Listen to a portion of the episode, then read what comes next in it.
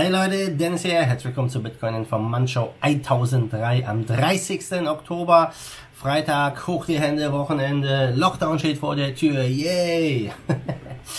ähm, wir haben hier spannende Themen. Wir sprechen über Marathon und Riot, Bitcoin Mining, der Konkurrenzkampf, der dort herrscht, über Kambodscha, die ihre Digitalwährung gelauncht haben, den Bakong und der Iran, der ja die Sanktionen umgeht mit Bitcoin. Wir starten mit dem Preis und ja, Bitcoin, das kleine Comeback von gestern ist schon fast wieder ausradiert. Wir waren gestern auf 13.646 und sind wieder runtergefallen auf 13.163, 164. Ja, mal gucken, ob der Bitcoin jetzt äh, diesen Monat abschließen kann über der 13.000 oder nicht. Ich vermute, sollte er es nicht schaffen, könnte man noch mal ein bisschen äh, weitere tiefere Preise sehen in der kommenden Zeit. Gehen wir aber erstmal rüber nach Amerika, nämlich zu äh, den Firmen Marathon Patent Group und die andere Firma ist die äh, Riot. Ähm, das sind ja Bitcoin Mining Unternehmen und die liefern sich gerade so einen kleinen Battle. Am 26. Oktober hat äh, Marathon den Kauf von 10.000 Antminern S19 angekündigt und wollen da bis nächstes Jahr im Juli eine operative Hashrate von 2,56 extra Hashes pro Sekunde erreichen. Das wären 1,9 Prozent der aktuellen Hash-Leistung des kompletten Bitcoin-Netzwerks. Ja, nicht schlecht. Und Marathon verfolgt das Ziel, das größte Mining-Unternehmen in Nordamerika zu werden. Und äh, die haben ja eh schon ähm, ein paar Einheiten um, um die zweieinhalbtausend ähm, und äh, ja, wollen da jetzt weiter Gas geben. Und Riot, ein Konkurrenzunternehmen, die haben auch weitere Käufe angekündigt von S19-Minern, äh, die schon im Dezember einsatzbereit sein sollen. Ähm, die haben dieses Jahr über 18.000 Miner gekauft und äh, wollten eine Hashrate von 2,3 Exahash haben. Und äh, ja, jedes Mal, wenn das eine Unternehmen was ankündigt, zieht das andere nach. Also die schaukeln sich so ein bisschen hoch, so ein bisschen der Konkurrenzkampf, das größte Mining-Unternehmen in Nordamerika zu werden. Und Riot äh, liegt im Moment mit 519 P äh, Pentahashes pro Sekunde ähm, vorne. Marathon hat 300 äh, Petahash weniger. Und äh, ja, das ist ein echt interessanter Battle, den wir da gerade sehen, der hier ja diese Unternehmen sich, sich liefern. Und ähm, Max Kaiser, unser Bitcoin-Bulle, der sagt ja immer, hey, das ist nur so das, das erste Vorgeplänkel von Unternehmen. Ähm, und äh, wir sehen ja, wie stark die Hashrate ist in China. Zu Recht, gar keine Frage. China, es wird dort produziert. Die Lieferwege sind kurz. Der Strom ist mega günstig. Also die Voraussetzungen, dass China hier den Bitcoin-Markt dominiert, die sind eh gut. Und deswegen, deswegen dominiert China auch. Und in Amerika sind jetzt die Firmen dabei, ja, das wirklich äh, ja, anzugreifen. Ich glaube, um da wirklich groß Erfolg zu haben, müsste man vor Ort produzieren, die Geräte. Aber ob das überhaupt preislich äh, Konkurrenz machen kann den Chinesen, das sei mal dahingestellt. Und das ist so, wie Max Kaiser sagt, das Vorgeplänkel. Wir werden das später auf staatlicher Ebene sehen, glaubt er, dass nicht mehr Unternehmen um Bitcoin äh, konkurrieren, die Hashrate, sondern die Staaten wirklich da Gas geben. Ja, was würde passieren? Der Preis könnte richtig explodieren. Lasst uns abwarten. Von den USA geht's rüber nach Kambodscha. Kambodscha echt ein cooles Land. Ich war auch schon im Urlaub dort, hat mir sehr gut gefallen und ja, die Central Bank of Cambodia hat jetzt offiziell eine CBDC gelauncht auf einer Blockchain von einem japanischen äh, Startup. Und ähm, das Ganze, dieser Token, der ist auch äh, voll, äh, vollwertig funktional mittlerweile, natürlich jetzt noch nicht überall ausgerollt, aber äh, das Ganze wurde in der Hauptstadt Phnom Penh verkündet und der Token heißt Bakong und funktioniert wie über Smartphone-App. Das heißt, man kann von App zu App sich die Kohle hin und her schicken.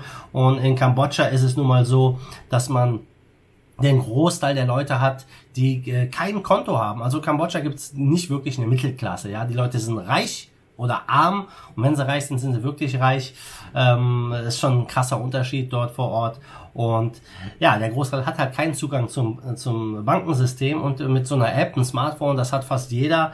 Ja, da kann man natürlich jetzt da neue Wege gehen und ja, untereinander Gelder hin und her schicken. Natürlich ist das nicht so schön wie eine echte Kryptowährung, aber äh, ich glaube für die Leute, die keinen, keinen Zugang zu dem, äh, ja, zu der Wirtschaft so wirklich haben, äh, ja, ist das ein großer Fortschritt, keine Frage. Und ähm, äh, natürlich werden hier auch weitere Gründe angeführt wieder, warum das jetzt so toll ist und warum man das nutzen sollte. sollte zum einen die Ausbreitung von Corona verhindern oder verlangsamen, weil Cash könnte ja infiziert sein und über Smartphone, ja, digital, bargeldlos ist natürlich die Lösung. Das kennen wir ja, das alte Spiel, ja. Ähm, und äh, natürlich muss man auch immer drüber nachdenken, wenn man so eine Währung nutzt, man ist unterliegt der vollständigen Kontrolle. Äh, deswegen sind ja echte Kryptowährungen wie Bitcoin und Co. wirklich so wichtig. Aber das ist nun mal der Lauf der Dinge, so äh, geht's voran.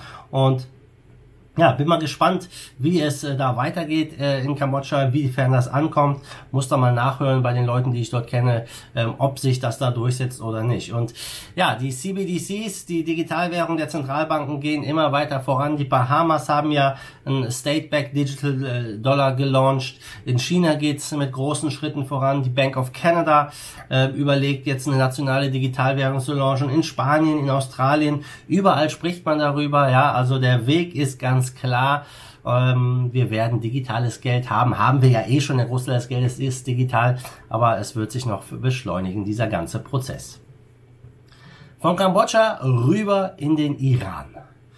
Der Iran macht ja immer wieder ähm, ja, ein paar Furore ähm, und äh, die Central Bank of Iran und das Iranian Ministry of Energy, die haben die Gesetze angepasst, dass äh, ja der Iran Kryptowährungen jetzt nutzen kann offiziell, um ja, Sachen zu importieren, Fremdwährungen zu importieren.